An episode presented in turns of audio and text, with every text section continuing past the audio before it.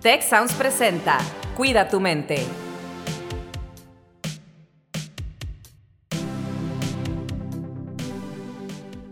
Bienvenidos una vez más a este su podcast Cuida tu mente. Mi nombre es Carlos Ordóñez y les doy la más cordial bienvenida. Continuamos con nuestra gira por los diferentes campus del TEC de Monterrey. Me acompaña, como de costumbre, Rosalinda Ballesteros. Rose, ¿cómo estás? Hola, ¿qué tal? Saludos a toda la audiencia y a la audiencia que tenemos aquí físicamente en Campus Querétaro. Es un gusto saludarlos porque hoy tenemos un tema muy importante. Vamos a hablar de cómo ayudar a otra persona cuando yo mismo yo misma necesito ayuda. Y para eso nos acompaña Diana Sofía Gudelo, alumna de aquí del campus Crétaro del TEC de Monterrey. Ella es alumna de licenciado en Relaciones Internacionales y Derecho y además es presidenta de la FETEC. Y como experta nos acompaña Mariel Ortiz, que es parte del equipo de eh, consejería de aquí del campus Querétaro. Y bueno, con este tema, que creo que es un tema muy importante en el marco de todo lo que estamos haciendo en el mes de septiembre, para pues hacer más conciencia sobre la salud mental y sobre todo eh, pues eh, hablar en esta ocasión, ¿verdad?, de, cómo ser testigo activo y cómo observar lo que le está sucediendo a los demás, ¿no? Entonces, pues con eso empezamos y esta pregunta detonadora es, ¿cómo puedo ayudar a otros si a veces yo mismo, yo misma necesito ayuda? Mariel. Bueno, pues muchas gracias por la invitación. Eh, primero que nada, lo importante aquí es, eh, como mencionaba, ser este testigo activo y cómo puedo ayudar a alguien cuando yo no estoy bien. Muchas veces podemos estar padeciendo ansiedad y nuestro amigo también, estar pasando por un mal momento y nuestro amigo también o amiga, depresión, cualquier situación de la salud mental. Y es decir, ¿qué puedo hacer yo? porque muchas veces queremos a lo mejor dar alguna solución, pero es muy importante saber que lo mejor que podemos hacer en estas situaciones, digo, vamos a ampliar el tema ahorita, es decir, aquí estoy, aquí estoy para ti, aquí estoy para escucharte, aquí estoy para darte un abrazo, lo, que tú necesites. Entonces, muchas veces es poder también hacernos esta pregunta de, bueno, ¿cómo me estoy sintiendo yo? Yo sé que ahorita no estoy tal vez en el mejor momento, y mi amigo me está pidiendo esta ayuda, ¿qué puedo hacer? Escuchar, ser empáticos, decirle, eh, estoy sintiendo también lo mismo o algo parecido, no te puedo dar la solución tal vez, pero te puedo decir, aquí estoy. Si es estar presentes para ellos, porque creo que esto es muy importante, que muchas veces no queramos ser este superhéroe o superheroína de solucionar las cosas de otras personas, porque aunque sea de todo corazón, pues si estamos teniendo nosotros un mal momento o una mala racha, pues es importante decir, ok, a mí me sirvió esto desde mi experiencia. Y es poder compartir tal vez tu experiencia, pero sin decirle qué hacer a la persona. Porque también es importante que muchísimas veces, eh, creo que desde el lado terapéutico, como amiga, como hermana, como persona, el hecho de que te digan, aquí estoy, es como un, o sea, como un, puedo respirar porque sé que estoy siendo acompañada. Creo que eso es como una breve como introducción de cómo poder ayudar a alguien cuando yo no le estoy pasando bien tampoco. Diana, ¿te, identificas con esto? ¿Te, ¿Te, pasa esto? La verdad es que sí, y creo que como estudiante puedo resaltar dos cosas muy importantes que he aprendido sobre todo en esta nueva etapa universitaria. La primera es tu círculo de apoyo. La verdad, tus amigos, o sea, son las personas con las que más tiempo convives desde prepa en uni aumenta, realmente los ves 24 horas al día y creo que con las personas que te rodeas es donde está pues la influencia y la persona que tú eres. Y también el otro aspecto que resalto mucho es nuestros límites. Como estudiantes, a veces nos encanta hacer demasiadas cosas extracurriculares, pero también no medimos nuestros límites. Y digo, me ha llegado a pasar a mí también. Eh, este año eh, tengo no solo la presidencia de la FETEC, sino también estoy en embajadores y también tengo otros grupos, más aparte mi sociedad de alumnos. Entonces, realmente es demasiado. Y quería hacer más. y luego digo, no, ok, ya aprendí a decir no, porque es algo muy importante, sobre todo a medir tu tiempo y saber cuánto espacio tú tienes disponible para rendir en todas las actividades que te estás pues proponiendo, especialmente la académica. Fíjate que esto me resuena mucho con algo que acabamos de vivir. Justamente eh, haciendo esta gira, estuvimos en los campus que tenemos en Ciudad de México y me invitaron, después de, grabar el episodio, me invitaron, me invitaron a dar el, kickoff de las actividades live ¿no? todos los estudiantes que participan en las actividades de liderazgo y formación estudiantil, que pues tú estás en esto justamente.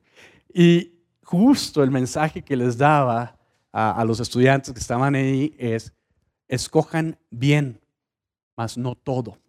¿No? Es un mensaje que de repente nos gana esta emoción de querer escoger de más, escoger cosas y agarrar cosas de más, porque estamos todavía conociendo nuestros límites, ¿no? Entonces es muy importante esto. Y algo de lo que nos comentaba Mariel también me resonó mucho porque coincidentemente el día de hoy, nuestro decano nacional que está aquí presente en el, público, en la audiencia, nos compartió un artículo sobre la importancia de la escucha empática, que tú hablabas de esto, de la escucha empática, Mariel. Entonces yo creo que son ese tipo de cosas que estamos como que conectando, ¿no? A lo mejor tenemos que escuchar a alguien que nos está diciendo, oye, ¿sabes qué? Estoy bien entusiasmado, bien entusiasmada en de todo lo que me, me metí, en todo lo que estoy haciendo, de ser presidente de FETEC, pero a la vez creo que ya me excedí mis límites, ¿no? El reconocer que tenemos límites, eh, el saber que debo de aprender a decir no, y a veces está bien decir no, es sano decir no. ¿Cómo la ves, María? Yo creo que el manejo de límites es algo que es primordial para, como lo mencionaba eh, Sofía, eh, en todo este tema, ¿no? Sobre todo también cuando es de ayudar a una persona, eh, referente a todo lo que estamos platicando, es marcar este límite de decir como, a ver, hasta aquí puedo. Y no está mal, de, mal decir que no. Muchas veces creo que nos ponemos esta presión también de decir que sí a todo y, y también mucho en este tema de cuando es ayudar a alguien, pues también es bueno marcar tu límite porque es sano, porque ayudas más marcando este límite de decir, "Mm, hasta aquí es donde yo puedo hacer esto y sé que si hago más, pues es como aventarte a qué tal si se ayudo, qué tal no. Como mencionaba en esta, en esta parte de desde tu experiencia, creo que es muy válido decir siempre como, a ver, a mí me funcionó esto, te lo comparto, pero no te estoy diciendo que lo hagas porque no puedes tú ponerte esta responsabilidad, esta carga o este papel. Entonces, el marcar un límite, sobre todo en estos temas de salud mental, es muy importante porque también así nos ayudamos a nosotros y también estamos ayudando a la otra persona.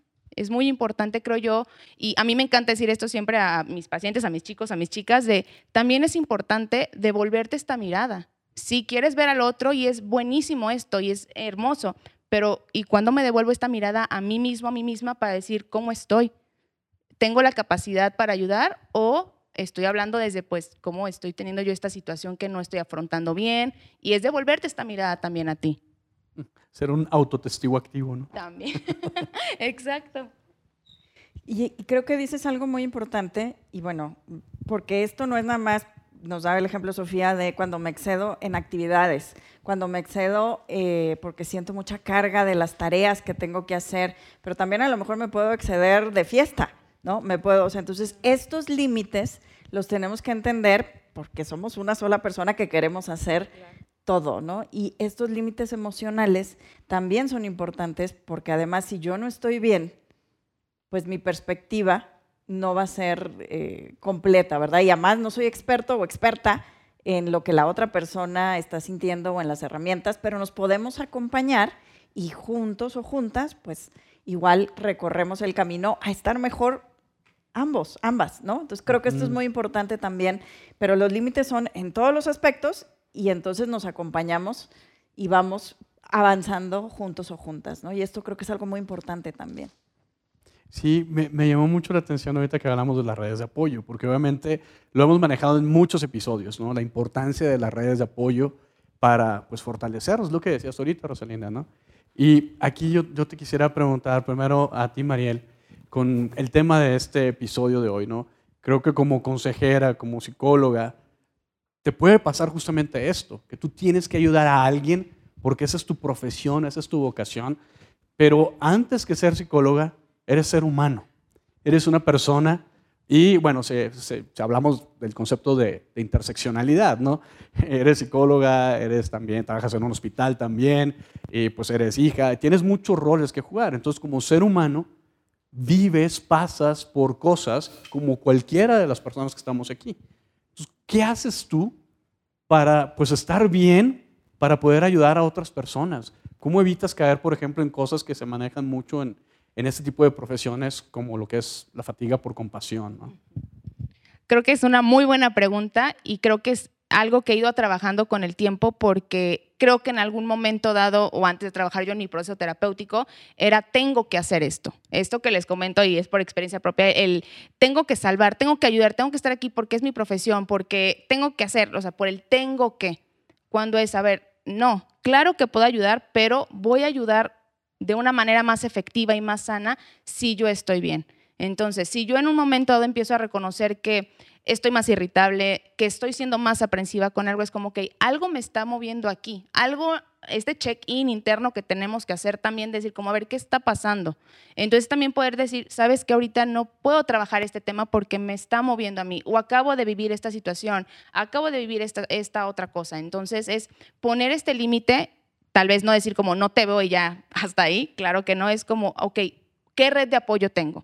Ok, sé que tengo a mi líder, tengo a mi jefa, tengo a mi compañero y sabes que ahorita está siendo un mal momento para mí, no voy a dejar esta persona, pero te la puedo referir, puedo pedirte ayuda para algo, es lo mencionaba Sofía, creo que todo va muy de la mano, estas redes de apoyo, es crear tu red de apoyo y también esto que era con, los eh, podcasts anteriores que he escuchado, está bien sentirte vulnerable en algún momento y está bien decir no estoy bien, porque creo que eso es una parte ética, lo hablo como psicóloga, eh, humana como persona y responsable conmigo misma, porque creo que tenemos que ser también tener estos autocuidados para poder ser unas personas o testigos activos y también para relacionarnos de la mejor manera. Y sobre todo creo que el punto de esto es, si quiero ayudar, pues también tengo que tener yo esta, esta ayuda conmigo misma, ¿no? Es como, ok, ¿cómo quiero ayudar a la otra persona? Pues esa pregunta hazte a ti. ¿Cómo me quiero ayudar a mí mismo también o a mí misma? Porque es importante también que te des el mismo cuidado, intención, interés, porque también lo vales. Claro. Creo que también eh, la actitud que nosotros tenemos es contagiable. Entonces, para mí siempre ha sido muy importante, eh, bueno, viene con mi personalidad, ¿verdad? Tener una actitud de siempre estar feliz, eh, de siempre sonreír. Obviamente, como toda persona, también tengo mis momentos donde necesito estar sola. Y yo la verdad lo manejo así. Es algo que a mí me ha funcionado, el tiempo para mí. Cuando normalmente estás haciendo muchas cosas, pasas demasiado tiempo, ya sea en actividades de colegio, extracurriculares o con tus amigos, a veces necesitas tu espacio. Y este espacio es como un espacio donde puedes literalmente analizar qué es lo que estás haciendo en todas las áreas o incluso un espacio donde digas, ay, quiero relajarme, ver una película.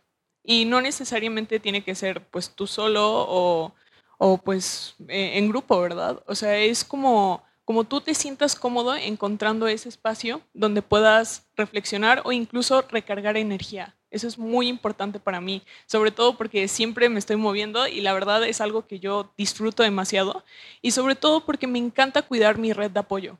Cuidar la red de apoyo también significa que, o sea, tus amigos también sienten, también tienen, eh, pues digamos, eh, de vez en cuando situaciones que no son nada agradables y a veces te van a pedir ayuda y a veces se van a sentir incómodos de querer como acercarse a pedir ayuda y es tú reconocer cuando alguien de verdad como es diferente, o sea, tú normalmente te das cuenta eh, acciones que tus compañeros dejan de hacer o cosas así, o incluso ellos, ¿verdad? A mí luego me preguntan, Sofía, no te he visto sonreír. Y yo como, ay, cierto, o sea, es que estoy muy cansada. Entonces ya te vas dando cuenta de esas pequeñas acciones que vas tomando y para mí eso ha funcionado demasiado y algo que también puedo decir es que a mí no me gustaban las meditaciones. la verdad, nunca me funcionaron como el que me sentaran y me dijeran, cierra los ojos y desconecta y piensa, para mí no funcionó. Pero luego estuve ahondando un poco más en el tema y me di cuenta que hay más una forma de meditar y que también estaba bien quedarte dormido. Entonces, esa parte me gustó y ahora cuando hacemos meditaciones grupales, la verdad, en vez de quedarme sentada, me acuesto y me siento muchísimo más cómoda. Entonces, el secreto está en ir descubriendo qué es lo que te conviene. O sea, tú te vas dando cuenta qué funciona para ti y qué no. Bueno, tantos temas que, creo que van surgiendo que nos daría para hacer cuatro o cinco eh, episodios por lo menos, ¿no? déjame ir de atrás hacia adelante. Este tema de la atención plena, del mindfulness, para generar esa conciencia de nosotros mismos de la que hablabas, Mariel, ¿no? Entonces Sofía dice, bueno, vamos, yo no hacía esto, pero me di cuenta que hay formas de hacerlo, hay distintas formas de estar en atención plena. Simplemente disfrutar un momento eh, con, con, atención, ¿no? Hay un ejercicio que ya he platicado antes que a mí me gusta mucho, poner eh, con personas que van a hacer mindfulness por primera vez, ¿no? Que es esta, esta tarde o esta noche, o depende de la hora a la que estén escuchando el podcast, si lo están escuchando haciendo ejercicio y van a ir a desayunar, la siguiente comida que se coman, pruébenla como si fuera la primera vez que prueban ese alimento en su vida, aunque sea su alimento favorito y, vean la diferencia de la experiencia, ¿no? Entonces, eso nos hace ser más conscientes y a lo que yo quería darle un poco el giro a la siguiente pregunta, hablando de conciencia, es, ¿qué pasa cuando yo estoy siendo testigo, estoy observando a alguien que necesita ayuda, pero mi voz interior no me permite ayudar porque pienso que como yo también tengo alguna situación en la que necesito trabajar, entonces no soy capaz, digna o digno de ayudar, pero estoy viendo una situación que necesita ayuda y no actuar en ese momento, pues a la larga puede hacerme sentir incluso más mal a mí, ¿no? Entonces, ¿qué pasa con esta voz que nos dice, tú no eres nadie para poder ayudar? Ok, creo que también aquí no, no, no quiero que suene como redundante todo esto, pero es muy importante porque a veces uno piensa, ¿no? No sé si aquí en el público, quien nos estén escuchando, haya, le haya tocado el decir, ¿cómo voy a, dar un consejo? ¿Cómo le voy a decir que, que, pida ayuda? ¿Cómo le voy a decir esto si yo estoy igual? O sea, si yo no estoy diciendo nada. Bueno, aquí creo que regreso a lo que había comentado anteriormente, no es dar la solución, no es decirle tienes que ir, simplemente es compartir. Compartir esta parte de, mira, puedo decirte esto porque yo también lo estoy sintiendo, conozco que hay estos lugares, yo no he ido, o sea, como también el aceptarlo, ¿no? Y muchas veces compartir esta experiencia hace que la otra persona se sensibilice consigo mismo, consigo misma y pueda tener esta apertura de, ok, no estoy solo, no estoy sola. Y acompañarse en este proceso te puede a ti hasta empoderar para decir, vamos a pedir ayuda juntos, vamos a pedir ayuda juntas, conozco tal lado, he escuchado esto y ya no estás imponiendo una acción o diciéndole qué hacer, ya estás acompañando a la persona y estás ayudándola y te estás ayudando a ti mismo, a ti misma también, siempre y cuando esté como el consentimiento de la otra persona, decir, ok, también quiero, pero creo que el hecho de compartir el hecho de quitar estas, estos como constructos, estas ideas que tenemos de, es que yo no estoy bien, no puedo hacer nada, no creemos porque a veces creemos que hacer algo es dar la solución o decir qué hacer, pero no.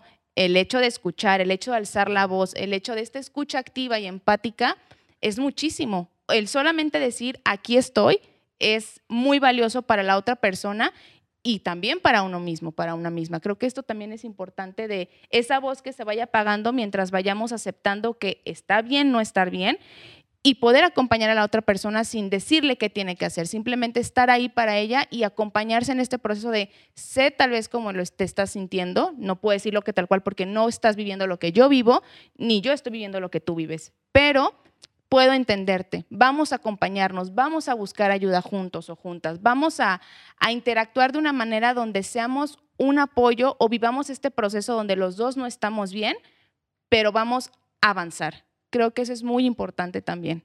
A lo mejor juntos buscar la ayuda, apoyarse. Es un poco el, recargarse uno en otro, ¿no? O sea, un poco en apoyarse. A, veces hace el ejercicio y si no lo hace, no lo han hecho, le recomiendo que lo hagan nomás para vivirlo, para experimentarlo. Que te sientes en el piso, espalda con espalda, con otra persona y se tienen que levantar al mismo tiempo, juntas. ¿Sí? A lo mejor lo han hecho ese ejercicio, pero si no, háganlo y vean cómo a veces es literal apoyarnos unos con otras, ¿no? Como personas. Y eso nos sucede toda la vida. y me gustaría, em, pues como ya vamos llegando a la parte de cierre del episodio, se nos va rápido el tiempo, me dejaste pensando, eh, Sofía, de este, este tipo de cosas que hay recursos que conocemos, que a lo mejor son muy populares, que escuchamos, pero que hay, a lo mejor no va conmigo. En el sitio Te Queremos, que lo mencionamos frecuentemente, Te Queremos con TQ, tequeremos.tech.mx, si se van a recursos por dimensión, que es una de las pestañas que viene ahí, y se van a la dimensión espiritual, ahí van a poder ver y tener una gran cantidad de recursos, desde pláticas, eh, de TED Talk, charlas, episodios de otros podcasts, de nuestros podcasts, hay meditaciones, hay centramientos o sesiones de respiración cortitas de uno, dos minutos, seis minutos, no tiene que ser las dos horas, pero puedes empezar con un minuto. También dices, ay, no, a mí eso, respirar y esa cosa así de meditación, a lo mejor no es lo mío. Bueno, ahí mismo hay sesiones de stretching, de ejercicio. ¿sí? Hay sesiones de música relajante. Sabemos que la gente, todas las personas, tenemos cosas con las que nos identificamos más, con las que conectamos más. Entonces, en este sitio, ustedes tienen acceso a esta gran cantidad de recursos. O sea, ni siquiera tienen que saber qué hacer, simplemente saber dónde buscarlos y empezar a probar. Sean curiosos, curiosas y prueben a ver qué les funciona, así como lo has hecho tú, Sofía. Claro, sin duda. Siento que probar siempre va a ser necesario. Sobre todo, eh, pues también mi consejo es como a veces siento que tendemos a pensar de más las cosas y entonces, al fin y al cabo, siento que ya tenemos la respuesta. A veces sabemos que algo no se siente bien y deberías de decirle no desde la primera, porque de verdad no va contigo. O luego tendemos a pensar cosas que sí queremos hacer. Entonces, siento que cuando empiezas a pensar de más, lo que yo hago es decir, no quiero quedar con, ninguna, con ningún arrepentimiento. La verdad, no me gustaría arrepentirme de algo que pude haber hecho o no. Y entonces eso me ha ayudado bastante, incluso para participar en este podcast. La verdad, eh, sí me lo pensé también, digo, la agenda y todo, pero luego dije, es algo que realmente me apasiona, el poder hablar, el poder eh, darme cuenta de otras visiones y sobre todo ir agregando información. La verdad, yo no sabía lo de la página Te Queremos, los espacios, y ahora ya lo acabo de agregar a mi celular en la página principal. Muy bien. Y bueno, yo también entonces eh, platicábamos antes de empezar aquí el podcast, ¿verdad? El evento anual que realizamos en el Instituto eh, Wellbeing 360 en el mes de octubre. Está ya abierto a registro, eh, wellbeing360.mx, completamente gratuito. Son 140 pláticas de distintos temas. Igual, como dices tú, algunas nos resuenan más, eh, otras no son del interés, pero bueno, bienestar en todos los aspectos de la vida, ¿verdad? Y también ese recurso está disponible y obviamente los eh, contenidos de los eh, eventos anteriores. Cumplimos 10 años este año haciendo el evento y nos eh, han llegado a, visitar de 80 distintos países, entonces pues qué, qué, mejor que tenerlo aquí a disponibilidad de la comunidad, ¿verdad? Y bueno, pues yo la verdad es que me llevo mucho de este episodio y me llevo la idea de que al ayudar a otros, me ayudo a mí misma, ¿no? Entonces creo que eso es algo muy importante también, con la conciencia de saber dónde estoy, me puedo ayudar a mí, ayudando a los demás, siendo compañeros o compañeras de la situación que están viviendo. Y pues, eh, eh, Mariel, para el comentario de cierre. Pues creo que lo que mencionaba y me puedo como resumirlo tal vez en tres cosas es el manejo de límites, el aceptar que está bien no estar bien, esta escucha empática, este check-in interno de cómo estoy, devolverme la mirada. Eso es, para poder ver al otro me tengo que devolver esta mirada a mí mismo, a mí misma, para poder ayudar y ayudarme a mí. Yo creo que con esos tres conceptos que ahorita ya en este podcast se explicaron, se hablaron, puede ser algo como muy valioso para compartirlo, tanto para uno mismo, una misma, y pues para nuestras redes de apoyo, y tal vez no, no nuestras redes de apoyo, sino para ir creciendo esto, para ir sembrando esta semillita en nuestras comunidades. Sí, la verdad es que toda la información ha sido súper útil y como estudiante creo que es algo que vivimos a diario y a veces está padre que también se preocupen por nosotros. O sea, es mucho trabajo ya como lidiar con una persona cuando a veces tú también necesitas ayuda y este tipo de espacios te permite justamente eso, o sea, ayudarte, pero al mismo tiempo estás compartiendo tu opinión y estás conectando con otra persona a la cual estás ayudando. Entonces es ayuda mutua y ni te das cuenta. Sin duda, fíjense que eso que comentan eh, me recuerda datos que salen de, investigaciones que se han hecho al respecto y justamente lo que comenta Rosalina, Mariel, eh, Sofía, pues está, está documentado científicamente. Una de las mejores formas de lidiar con la ansiedad y con la depresión, cosas que están ahorita pegándonos mucho, es salir de nuestro ensimismamiento, ayudar a otras personas. Y está comprobado científicamente que eso nos ayuda y ayuda a la otra persona. Entonces, pues bueno, yo me llevo también mucho, me llevo las ganas de seguir, la verdad. Como dijo Rosalinda hace rato, podemos hacer muchos otros episodios continuando con estos temas, pero me llevo la parte, sin duda, de la escucha, la escucha compasiva, la escucha empática, ¿no? escucharnos, ¿no? Por ahí hay una cita que dice que escuchar verdaderamente a alguien es tan cercano a sentirse amado que la persona promedio ni siquiera puede decir la diferencia. Entonces escuchar es súper importante. Nos hace sentir amados como personas. Y también me llevo el que a veces necesitas dormir para estar bien. Lo vemos, nuestros datos, nuestros indicadores, nuestras investigaciones nos dicen que nos está haciendo falta dormir. a todas las personas estamos aquí. Veo muchas cabezas diciendo sí, sí, sí. Dormamos, descansemos, seamos responsables de nuestro propio bienestar. Y, y, bueno, ese autocuidado y el ser autotestigos activos, ¿no? Ver cómo estamos, check-in, cómo estamos y que se vale pedir ayuda. Tenemos muchos recursos aquí en la institución a disposición de ustedes. El área de bienestar estudiantil, eh, para las personas que nos escuchan, que están en otros lados, pues sin duda les invitamos a que se acerquen con un terapeuta, que busquen un psicólogo, que busquen ayuda, que, que creen su red de apoyo también. ¿no? Y ahora pasamos. Gracias. Y gracias. gracias.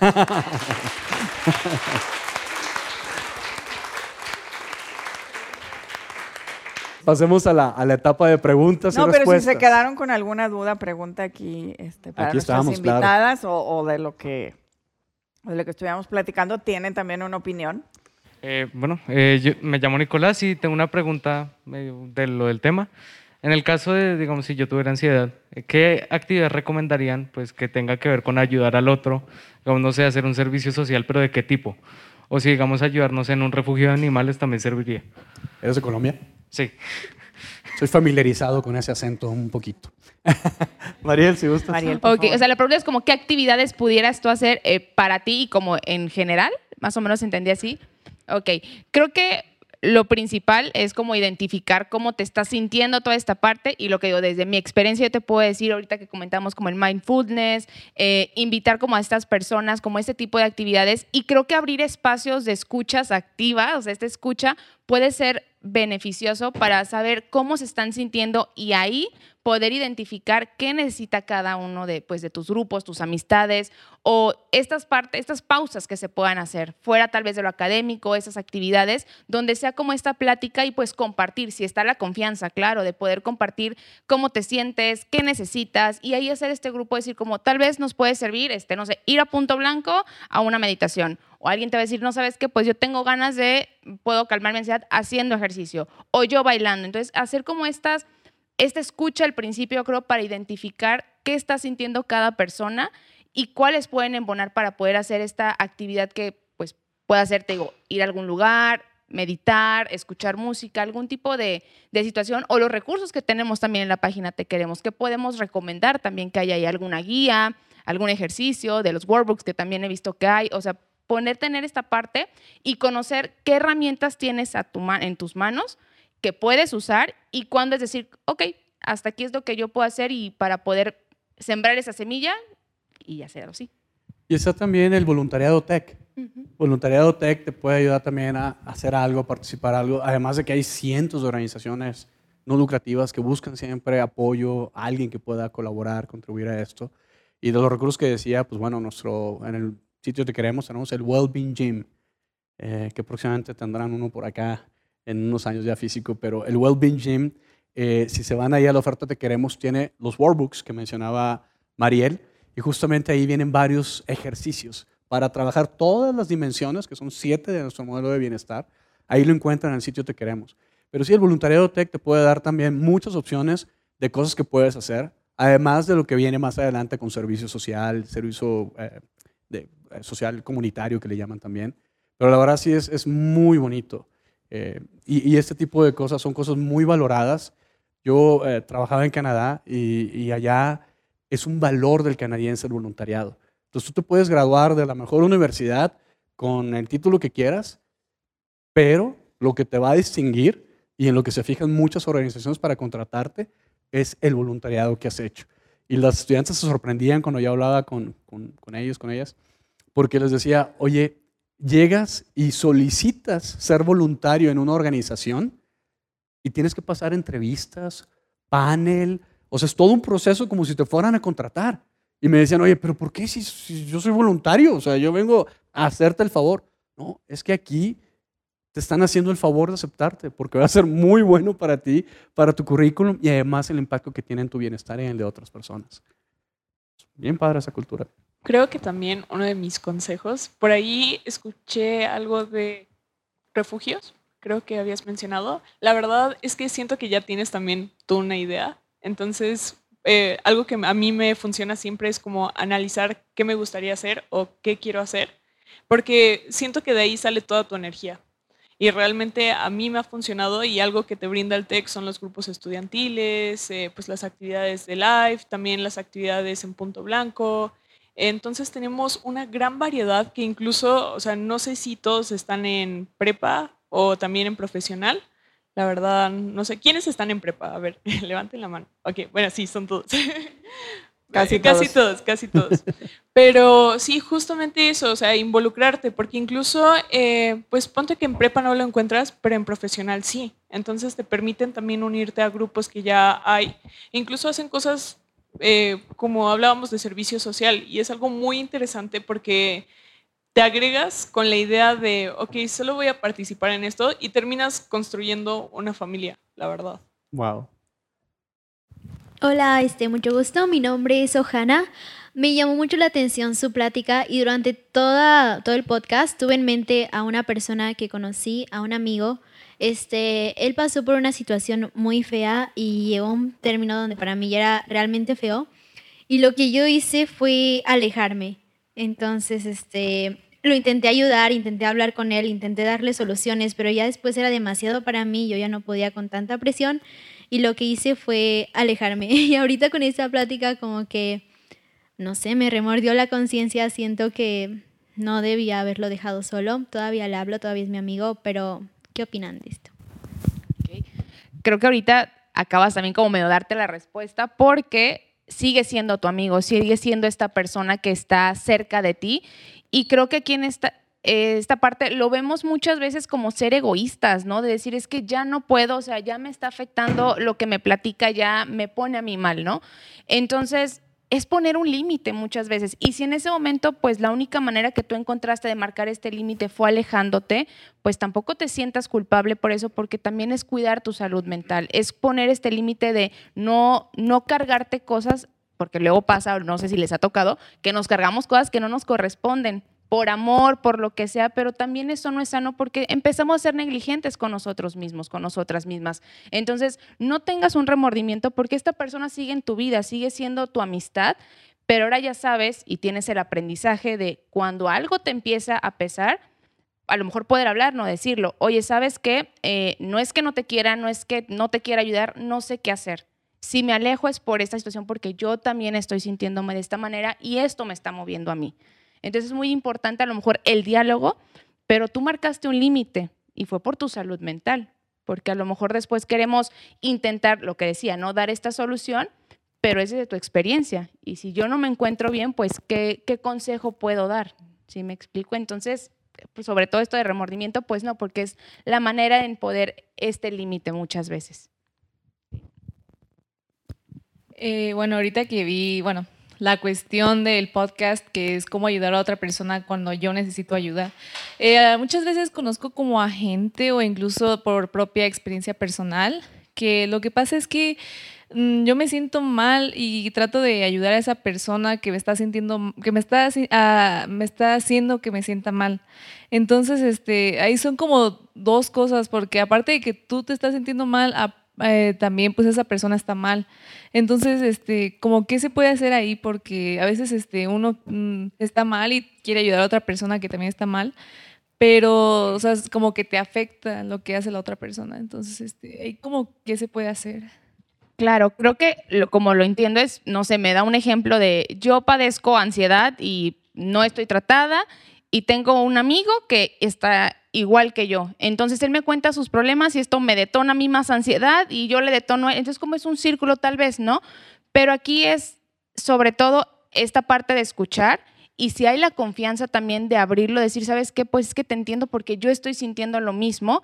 Eh, a mí me ha funcionado eso. Tal vez hablar a veces de nuestras propias experiencias y también tener este autocuidado de decir, es que estar con esta persona a mí ya me está generando algo, a mí ya me está poniendo mucho más malestar del que tal vez yo le pudiera ayudar o él a mí. Entonces, es marcar este límite. Y yo sé que a veces es difícil, chicos, chicas, porque creo que nos ha pasado también a veces decir como marcar límites, ¿no? Porque ¿qué va a pensar? Va a decir que no lo quiero, va a decir esto. Por eso es que ser asertivos y asertivas y poder marcar un límite, decir, ¿sabes qué? Hasta aquí llegó mi ayuda entonces yo lo que te estoy dando no te está sirviendo y a lo mejor en viceversa. ¿Qué te parece si podamos ir a algún lado? Podamos buscar en otro lugar una solución para los dos.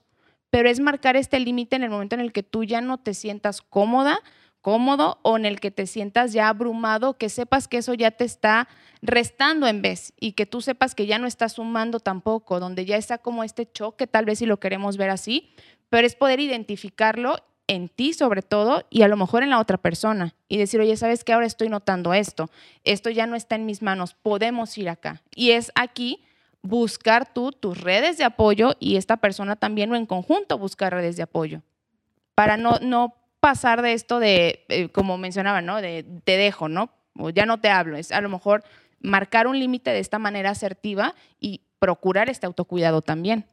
Fíjense que estas dos preguntas me, me recuerdan mucho algo que comparto seguido con, el equipo y lo hemos mencionado aquí muchas veces. No podemos dar lo que no tenemos. Así de simple. Entonces, lo que hablamos de autocuidado, de autoconocimiento, de límites, es porque hay una parte muy sana y muy necesaria del egoísmo. No podemos dar lo que no tenemos. Si ustedes, ahorita tengo agua, si alguien me pide agua, le puedo dar. Pero si eso está vacío y me pide agua, pues de aquí no le puedo dar. Lo mismo nos pasa en, todos esos aspectos que estamos hablando. Ah, gracias.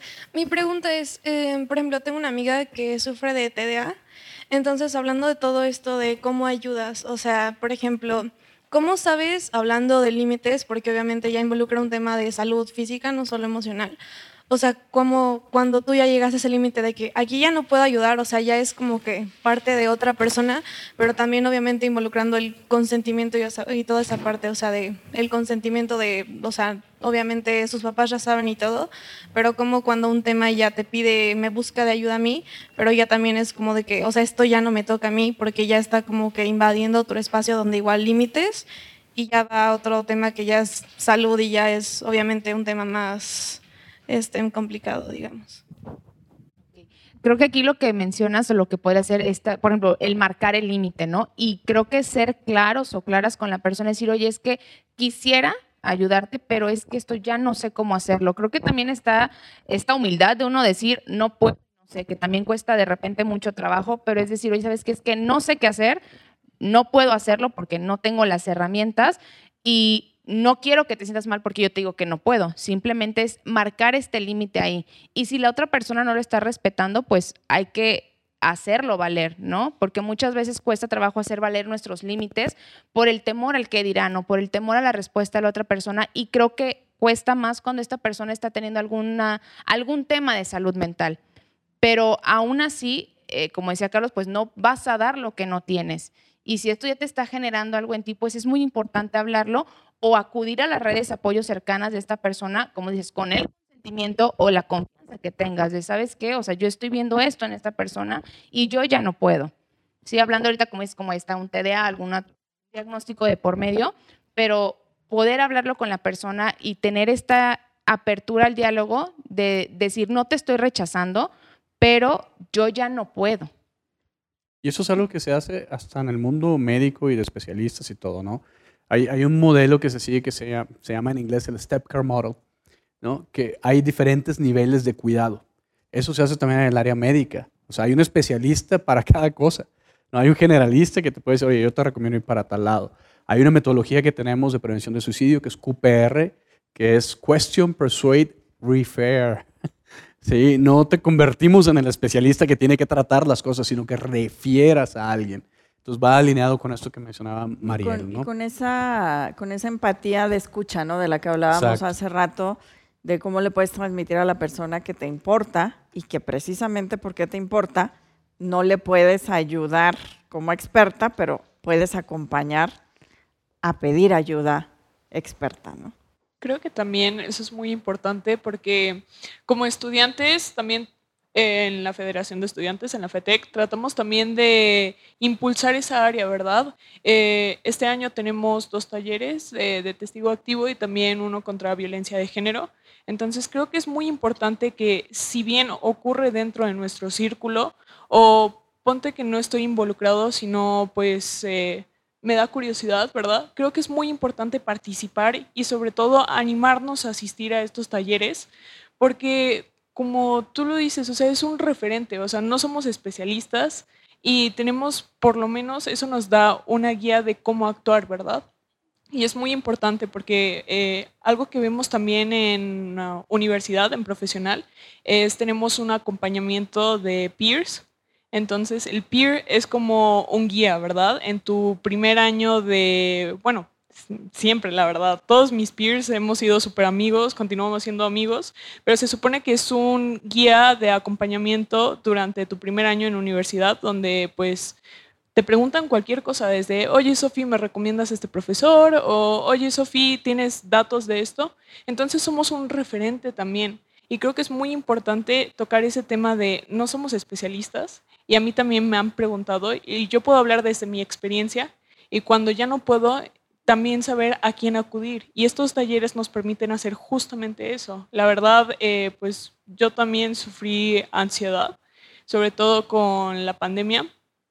Y creo que algo que a mí me ayudó fue justo la línea Te Queremos. Y al principio tenía miedo porque lo veía como, no sé, no se siente correcto como que estar ahí, pero ya cuando pues pruebas, algo que me gustó es que incluso si no te sientes cómodo, puedes cambiar de persona hasta que te sientas cómodo y encuentres como alguien con quien tú conectes. Para mí eso es muy importante y ahora siempre lo menciono cuando alguien me dice, obviamente tengo mis límites, pero cuando alguien me dice, ah, Sofía, es que me está pasando esto, y yo siento que no puedo, porque está bien también no involucrarte pues cuando tú te sientes incómodo o cuando te va a perjudicar ya en tu esfera de salud mental, es muy importante pues conocer ese límite. Y está bien, o sea, ser egoístas, digo, de cierta manera no es un egoísmo negativo, sino a veces uno positivo, el cuidarte a ti primero para poder seguir ayudando a los demás. Y es el tema de referir. Yo siempre les digo, no puedo ayudarte porque la verdad no soy especialista en el tema, pero a mí me funcionó esta línea y la verdad es que tiene muchas posibilidades. Pruébalo. Y si no, seguimos buscando. Excelente, sí, esa línea es fundamental. La verdad es que qué bueno que, que, la usaste, que la usas. La pueden usar sus padres de familia también. ¿eh? De repente, digo, nosotros como papás crecimos en una generación en la que no se hablaban de estos temas. ¿eh? No hacíamos esto que estamos haciendo hoy en día. Entonces, yo sí les digo frecuentemente a, a ustedes como estudiantes, oigan, este, sean también un poquito compasivos con nosotros porque no aprendimos, no, no, estamos equipados para muchos de estos temas. Entonces estamos haciendo lo mejor que podemos con lo que tenemos. Pero si tenemos acceso a una línea Te Queremos, que es confidencial, que puede ser por web, que puede ser por app, no tengo que hablar, puedo escribir, y nuestros padres de familia pueden también lidiar con las situaciones que están viviendo, porque créanme que están viviendo situaciones distintas, diferentes, fuertes, y así es la vida. O sea, yo siempre les hablo de la analogía de surfear las olas. Las olas van a seguir llegando toda la vida. A lo mejor ahorita se llama rompí con mi novio, novia, tengo un examen, la pandemia, pero más adelante se puede llamar perdí mi trabajo, tengo que pagar la deuda que tengo, tengo que pagar una casa, tengo que cuidar a mi hijo, mi hijo está enfermo, mi mamá, o sea, son muchas cosas. Entonces necesitamos crear, y eso es la parte de te queremos, esa comunidad de autocuidado en la que todos nos queremos unos a otros y todos nos apoyamos unos a otros. Entonces, estos recursos están ahí para ustedes y les invito que vayan de nuevo al sitio Te Queremos. Hay una sección que se llama Alguien como tú. Hay unas historias de vida ahí de estudiantes como ustedes que, híjole, o sea, conectas. Bueno, al menos a mí me pasa que conecta, conecto con los mensajes que dicen, a pesar de que nuestra edad es diferente un poquito. Este, pero hay situaciones de las que hablan que pues yo también vivo hoy en día, ¿no? Entonces vean esas historias, te las recomiendo mucho. Entonces, pues muchísimas gracias. Vamos a, cerrar aquí este episodio que nos dio para mucho. Y gracias, Mariel, porque escuché que nos, nos has seguido en los episodios de Cuida tu Mente. Muy bien. Ojalá que también acá el público, eh, si no nos ha seguido antes, pues vaya y con curiosidad, como hablábamos, se meta a ver los otros episodios, bueno, a escuchar los otros episodios que tenemos. Y bueno, hasta la próxima. Les esperamos en el siguiente episodio de Cuida tu Mente. Si quieres conocer más sobre cómo cuidar tu salud, te invitamos a escuchar Hola de Salud. La prevención hoy es parte del tratamiento. El podcast en el que nuestros expertos te darán consejos para vivir de manera sana, equilibrada y feliz. Felicidad, ese sería un objetivo último. Escúchalo en Spotify, Apple Podcast y Google Podcast. Gracias por escuchar un episodio más de Cuida tu mente. Productor ejecutivo de Tech Sounds, Miguel Mejía. Asistente de producción, María Monroy. Productor de Cuida tu mente, Carolina Montes. Diseño, Daniela Solís, Lisette Rodarte y Pilar Ortega. Postproducción, Max Pérez, Marcelo Segura y Sergio Chávez. Los invitamos a escuchar el siguiente episodio de Cuida tu mente y el resto de los programas de Tech Sounds en Spotify, Apple Podcast, Google Podcast y tech.mx slash tech-sounds.